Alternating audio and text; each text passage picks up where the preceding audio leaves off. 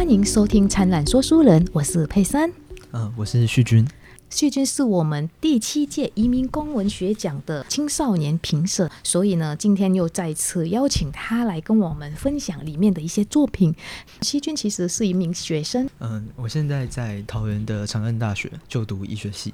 对，旭君他从十四岁开始，也就是国中开始就已经做很多的写作的工作。这一次也是因为对东南亚的一些作品集有兴趣，才会来报名当。移民公文学奖的青少年评审，然后也透过这一次的决审的作品，呃，有很多的感想跟不同的发现。这样好哦，姐姐，你今天要分享的是哪一篇呢？呃，今天要分享的是呃越南文的作品，呃，殡仪馆前鸟鸣声。那作者是呃施燕秋啊，吴燕秋。哦，这一篇可是拿到了首奖和青少年评审奖的推荐哦！哇，这个算是同时拿到两个奖，真的是不容易哦。是因为其实那个时候在呃青少年评审的会议里面，呃，与会者们其实对于要选什么作品，并没有到非常的一致。那当然有几篇是不断在争端当中，那也其实很多都是。镇赏那边就是成人组那边有选到的，是那这一篇则是他几乎就是毫无疑问一定会被选出来的作品，对，是啊？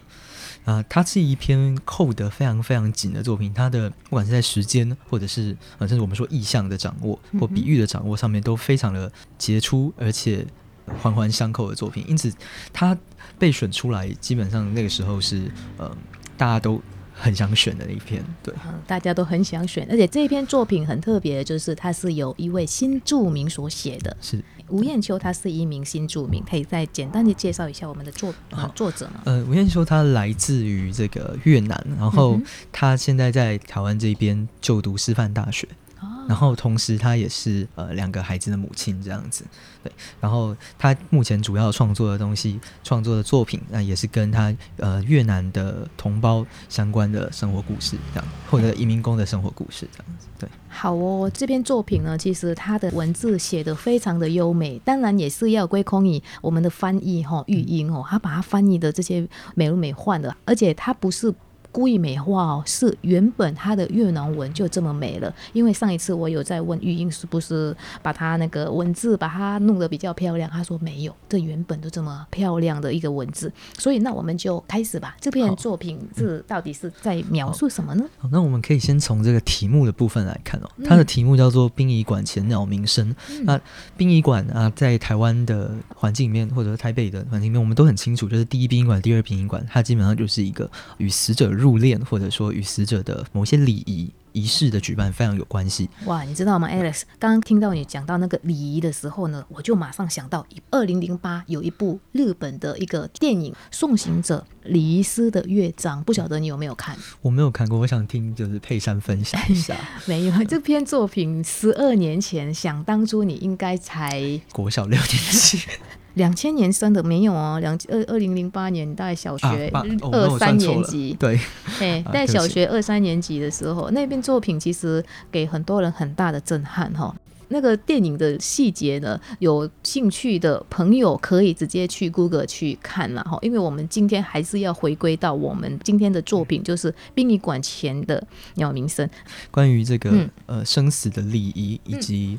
呃，送行，那这也是最近在呃台湾发生一场巨大的交通意外以后，一个我们再次去注意到的一群人，那也非常感谢呃这样子的一群人，在这次交通意外泰鲁格号翻覆出轨的意外的努力，这样是。那我想我们还是回来我们的作品，是这篇殡仪馆前鸟鸣声，嗯，那他提到的这个殡仪馆，所以其实空间已经很清楚，它是它跟生死也因此有了关联，那并且在这个生死。很蒙昧不清，或者我们还没有办法去定义的一个地方的时候的状况下，我们看到他写了鸟鸣声，那这个鸟鸣声也蛮重要的。那这一篇文章里面对于声音以及关于生命的提示，呃，也等一下会是我们在讲篇文章的时候可以多多去注意的一个技巧。好哦，那我们就开始这个故事，好像是从冬天开始了。嗯，那这篇文章我们刚才说，它对于很多东西都是环环相扣的。那首先，它第一现在讲的是冬天般的冷冽。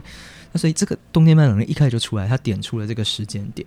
那在一个台湾大概嗯十一、十二月的时候，天气会开始变冷。那十二月到一月是最冷的，目前这几年都是最冷的时候。是，那大概在这样的一个季节里面，嗯。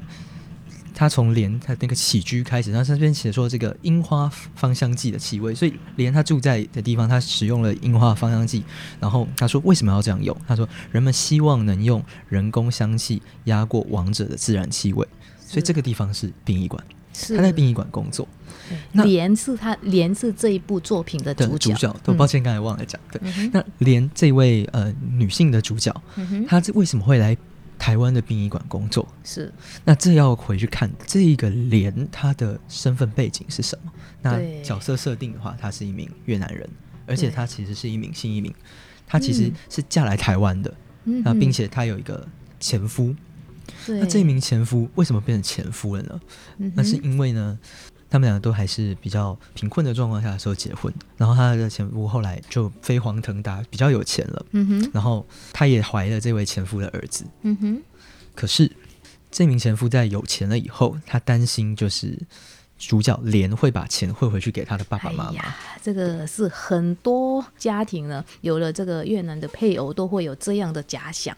而且假想还不一定是真的。对啊，像我有认识一位很好的朋友，那他的母亲也是来自于越南。那其实关于越南是一个很大的国家，像是不是台湾这种地下人球？我们对于自己台湾理解各个部分的理解，其实就已经很不够了。那我们要用这样子的框架去看越南的移民，越南来的我们的新的国民们，其实是很不妥当的一件事情。无论是在经济，或者是习俗，或者是政治，甚至语言。都有非常大的差异，在这一篇的作品，我们没有办法确定它跟北越或南越的关系。可是，其实北越和南越就有非常大的差异。是。那这个部分的话，有兴趣的话，大家也许可以再来呃查询《灿烂时光》这一边。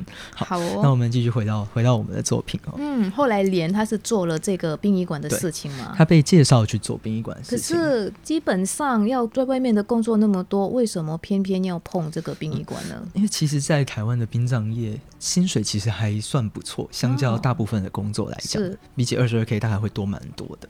那殡葬业这个工作，它需要的人才或者是。呃，需要的能力也都很多元，它并不是一个你要什么学历才能去做。我们知道南华大学有生死学系，那可是其实很多的殡葬业者也都不一定有这样子的一个学历或学位。那大家是以各自的方式去。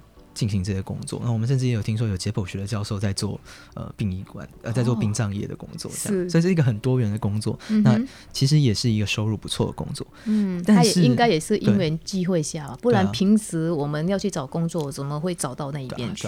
所以他这边又有讲一位认识的，嗯哼，一位认识的同乡姐姐。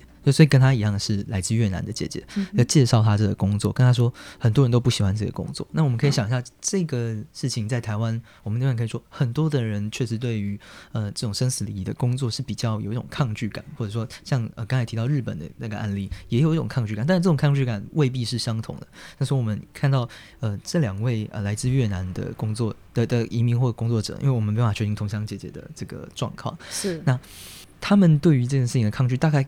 不见得会跟我们完全相同，但也不是那么不能理解，所以他们不愿意做这样工作，应该也是很合理的。但是这样的工作很赚，有办法有钱，所以他就去做了。可是他为什么那么迫切？嗯，如果他只有一个人的话，他也许就不会这么做了。这边接下来就讲到了，连他其实现在怀有了他前夫的儿子，他要养大这个儿子，他要让这个儿子能够出世，能够平安出世，那他需要钱啊。嗯，对啊，母亲呢，一般我们来讲说，为母则强嘛，为了小孩子真的是拼出去了。就算他以前可能也没有碰过啊，但是他欣然的接受了这份工作，就是为了他的小孩子。那故事的怎么继续发展下去？他所以为了他的小孩，他想说他要克服那个恐惧，克服那样子的一个抗拒感，所以他接下来去做这个工作以后，他要努力去抵抗这些东西。是。可是这件事情并没有那么容易，我们会看到是，就是这中间有很多会让他想起某些事情，想起自己呃过往的一些生死的事件，呃，比方说他在呃主述者的今天，也就是连的那个今天哦，他想说他为一个四十出头的女性做大体清洁，嗯，然后帮他弄腮红啊，然后处理很多的仪容的部分，是，然后工作结束以后，他就在外面乘凉，然后这边声音的东西就出来了。那声音这个事情，其实在很多作品里面，不管是谁写的，不管是什么样子的作品，什么样的书？其实很多时候我们会忽略很多感官的描述。那这篇作品很厉害的地方是，他前面刚才先提了嗅觉的描述，嗯他这边又很细致的去提了听觉的描述。他说，这个殡仪馆里头是有敲木鱼的诵经声。其实这个木鱼也在这篇文章里面出现过很多次，他把这个场所讲得很清楚，嗯也把这个生死之间的关系讲得很清楚。那甚至我们也许甚至说，殡仪馆前鸟鸣声，也许还可以加一个殡仪馆前木鱼声，因为其实木鱼在这里面的声音大概是最响亮的吧。对啊，只是说用木鱼声音，可能这个已经殡仪馆了，用木鱼声，可能把这篇重复了对会变得太沉重了。不过我们就可以就很注意在这里面使用木鱼的声音跟鸟的声音的关联。是是。那你可以大概帮忙念一下，就是里嗯面比较跟这个木鱼有关系，嗯跟这个嗯鸟声也有关系的一些字句。里面有一句就是佩珊还有我都觉得写的还蛮精确跟细腻的哈。嗯，他讲说，殡仪馆里头敲木鱼诵经的声音，随风飘上冬季的暗淡天空，犹如将逝者灵魂送往某个遥远的地方。茂密的树荫底下，有几只不知名的鸟儿正在清唱，混合木鱼和诵经的声音，形成一首特殊的和音。嗯，那这个时候，莲就说，他觉得这个声音对他来讲已经很熟悉了，并不像是是以前那种就是生死之间的那种示意的声音，而是一种平静，一种属于这个空间，而且他也习惯的声音。嗯哼，那这个场景应该很平静，然后很日常，可是马上又不日常了，因为他看到刚才他为之入殓的那一位母亲，那位四十岁的女性，她其实有一个小孩，一个小女孩，嗯哼，然后她有先生，那个先生牵着那个小女孩的手，然后那个小女孩还是不断在叫妈咪妈咪这样子。嗯哼，那他立刻就想到的事情是，他自己肚子里面现在有小孩。嗯，他如果就如果他像刚才那一位四十岁的女性一样，留下了小孩去世，他无法想到那个小孩能够去依靠谁，对，或者说，当他看到那个小女孩还能握着父亲的手的时候，他会想到他的前夫不会来握他小孩的手。对，那小孩没有爸爸可以握手啊，但是他应该可以有娘家吧，在他越南。那接下来这边他的心又纠结起来了。嗯，他讲说为什么？为什么会这么纠结？为什么没有娘家可以依靠？因为他的父母在越南就已经因为债务的问题，就是四处流窜，所以他从小就没有呃父母的陪伴跟扶持。是对，所以我们也可以想象就，为什么这边前面会讲说那个先生对他有很强的防范心？嗯哼，那这一段就有解释这个原因。对，因为他的父母为了讨债而这样子，就是跑来跑去，那先生就直接遗弃他。然后现在他看到这样的场景，如果万一他真的倒下了，那小孩怎么办对？他前面没有路，嗯他的小孩子没有人可以顾，而且后面熬掏出就是他的娘家又不可靠，嗯所以他难怪会纠结起来了。这个时候，他也开始感觉说，小孩其实已经会踢他的肚子，这个小孩是很真实的，嗯就在他的子宫里面，是他属于他的小孩，是他要跟他共享一个生命的那样子的小孩。是这个时候，既然小孩已经容易踢肚子，那个小孩其实已经有一点大小了。对，所以一般在五个月左右、或四个月到五个月的时候，就小孩子应该就可以踢肚子了。然后这个时候，就是他在殡仪馆里面工作嘛，所以他每天要去工作。是，那他要挺着一个并没有算太小的肚子去工作，他一定会被发现的、啊对呀、对如果一个月还刚开始一个月，对，一个月、两个月、三个月还长得了，但是五个月了？就很难。所以他他的那个姐姐就问他，就那个同乡姐姐就问他：“哎，你肚子怎么最近变那么大？”这是一个，就你是不是最近胖了？他就会问这样的问题。然后连这边的回应蛮有趣的，我觉得这一段读起来真的是台湾人应该会很有感觉。他说：“是啊，我长了几公斤呢，因为最近喝太多珍珠奶茶了。”就是他这边使用的这个饮料也非常的精准，就是确实是呃台湾人蛮喜欢喝，也因为也会因为这样而增加体重的一种饮料。对，对没错，是啊，那当然这样子的东西，这样子的一个叙述，确实比较有办法取信于他的这个同乡姐姐。嗯那他这个时候为什么要对这个介绍他工作的感觉，其实很对，很愿意去帮助他的同乡姐姐，呃，说这个谎？对，如果第一个想法应该就是怕他因为这样子而不敢聘请他过去工作吧？这是因为他有一个禁忌嘛，就是肚子里面有小孩还做殡葬的工作，被认为是一件有禁忌的事情。是那我们尚不确定他这个禁忌到底是什么样的一种禁忌。那我们本能的会认为说，怀孕的妇女似乎不宜去做殡葬的工作，这在我们自己的信仰里面有自己的一个理由。那我们没有办法确定说在这边这个理由是什么，但至少可以看到她非常害怕因为这个禁忌而失去这个工作。对啊，对啊，但另一方面应该也会想到说，一边是正在成长的 baby 啊，啊，这样子会不会影响到他的健康啊？对啊以以一个妈妈或者一个女生来讲，应该会有这样的顾虑吧？但是因为她必须要工作，必须要赚钱，才有办法让这个小孩活下来、嗯哼，出生，所以呃，对他来讲这件事情反而在这篇文章里面不是他的第一考量。是对他来讲，第一件事情他必须要有办法让这个小孩顺产嗯的第一条件是要有钱。对对，这这是这篇文章里面呃很现实而且很着重的一个点。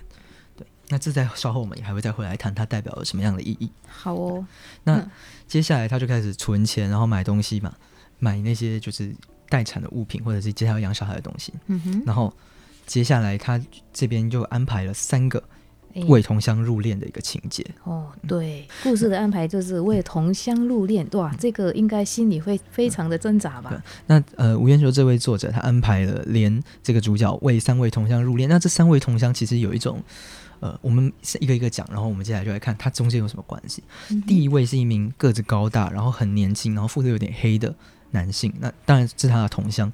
那他是一名在工地工作的劳工，然后他工作发生意外，那头部伤到了，没有办法救治。那大家可以想想，可能是摔下来，或者是头部被呃东西砸到这样子，嗯那就救不回来，然后就死掉了。年轻的一个年，轻的一个生命，嗯一名男性。这因为这毕竟是一个同乡，然后也是一个年轻的生命，当然会觉得非常的难过，嗯然后也为之感到就是有一种也觉得这会不会其实也是我自己的某一个命运的可能性这样子的感觉，所以就在他们就帮他念佛号啊，然后为他感到难过。多少也会为他的家人难过了哈。他们这个一个一条年轻的性命，嗯大老远的来到台湾工作，结果因为发生意外而就这样走掉了。对啊，那第二位呢，则是一名二十来岁的家庭帮佣女孩，那当然还是她的同乡。嗯，那这一位家庭帮佣女孩，她就是被说是偷钱，然后潜逃，结果被车子撞到。嗯那当然这是别人的说法，她这里面说是人们说她偷钱，然后潜逃，被车子撞到以后死去了，然后送来殡仪馆。是对吧？这边连对她的这个叙述，就是她的皮肤不是很光滑，可能平常没有在做保养，所以看得出来是一个蛮辛苦的二十多岁的女孩。这名二十岁的女孩，她的性别跟这两位呃帮忙做这个礼仪的人，就是莲还有她的同乡姐姐，她是很相近的。嗯所以对她讲，这个感觉又比刚才那名年轻男性更接近了他，而且他做的是家务帮佣，他的工作又跟他又有点类似，因为他平常也要在家里面管理自己的家嘛，是，所以那个身份又更加的接近了。然后第三位则是莲的自己的邻居姐姐，她因为离癌而过世，而且她也是嫁到台湾来的。然后她嫁到台湾来以后，莲就再也没有见过她。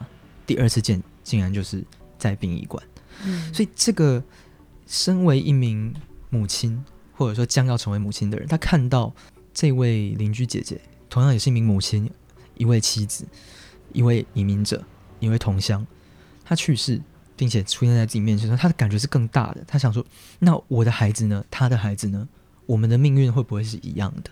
所以，因此大家可以看到，吴彦秋在这一篇文章里面排布了这三个在同样一段时间里面被入殓的三个同乡，他给连带来什么样的影响？他其实是一个渐进式的，让连对于自己的命运有更大的焦虑跟更大的同感那样子的一个安排。那所以我们会说他扣得很好，扣得很紧。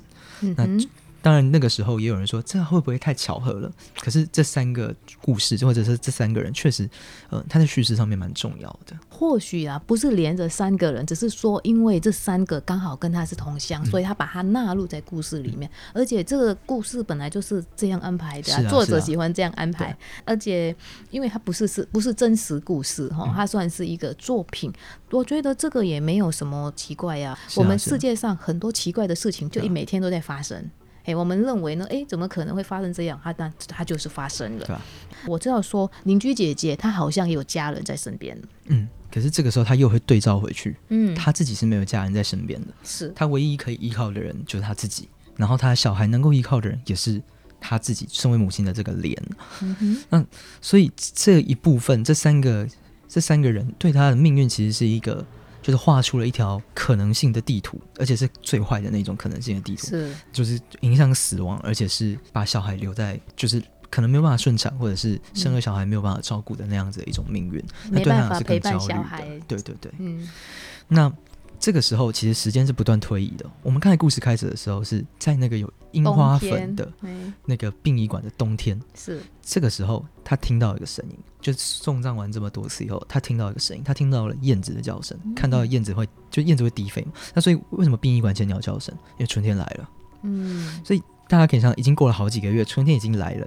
然后同样也是那个鸟儿的鸣唱，而且是燕子的鸣唱声跟木鱼的那个敲打声混杂在这个殡仪馆里面。嗯，然后他在这个殡仪馆里面继续持续他的工作。然后接下来在这个春天，他送葬了另外一个他认识的人，谁呢？是他的前夫。哇，好戏剧化哦！这个她前夫应该才离开她没多久，因为她肚子里的小孩子还没有出来，那代表说很接近。对啊，这个时候就是连就回想起过去，嗯，他们当初有结婚，然后后来他又被抛弃的这段过程，然后他想一想，他恨这个先生吗？他觉得他自己是不恨的，因为他就默默离开，没有任何的要求，然后想要去过，连自己的说法是他想过着充满阳光照耀的人生。而不是成天躲在厨房一角，还遭人轻视。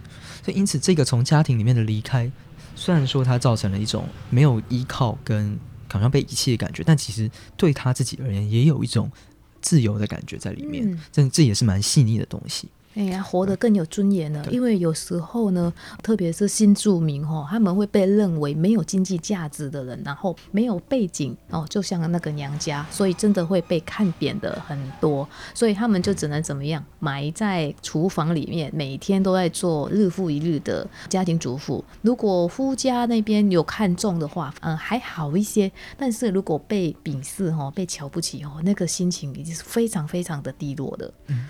他们离婚应该不是因为这个原因吧？他们离婚，刚才前面有讲，就是先生是在有钱以后，怕那个脸会把钱挖一挖，然后送回越南。是是，这其实也是对于很多呃越南籍配偶的一个误解。那我我想我们这边还是要再重新提一次这样。嗯，好，那呃接下来我们再来讲到就是。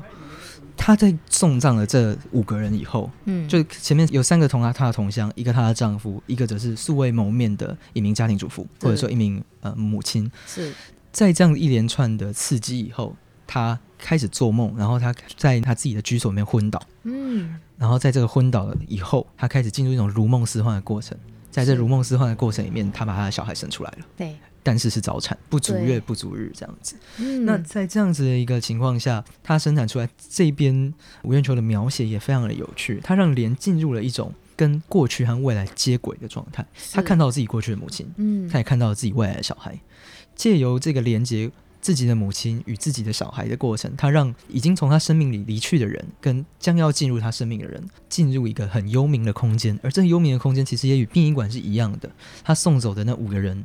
以及他将要迎来的生命，也同样在这个殡仪馆里面。没错，其实那个有一点危险，因为他是突然间晕倒，而且他旁边应该是没有人，只是说他在这样的情况下，他还可以把他的过去跟他的即将要走的路做一个和解。所以就在这样子一个很幽冥的时间跟空间里面，他达到了和解，也达到了一种迎向新生的状态。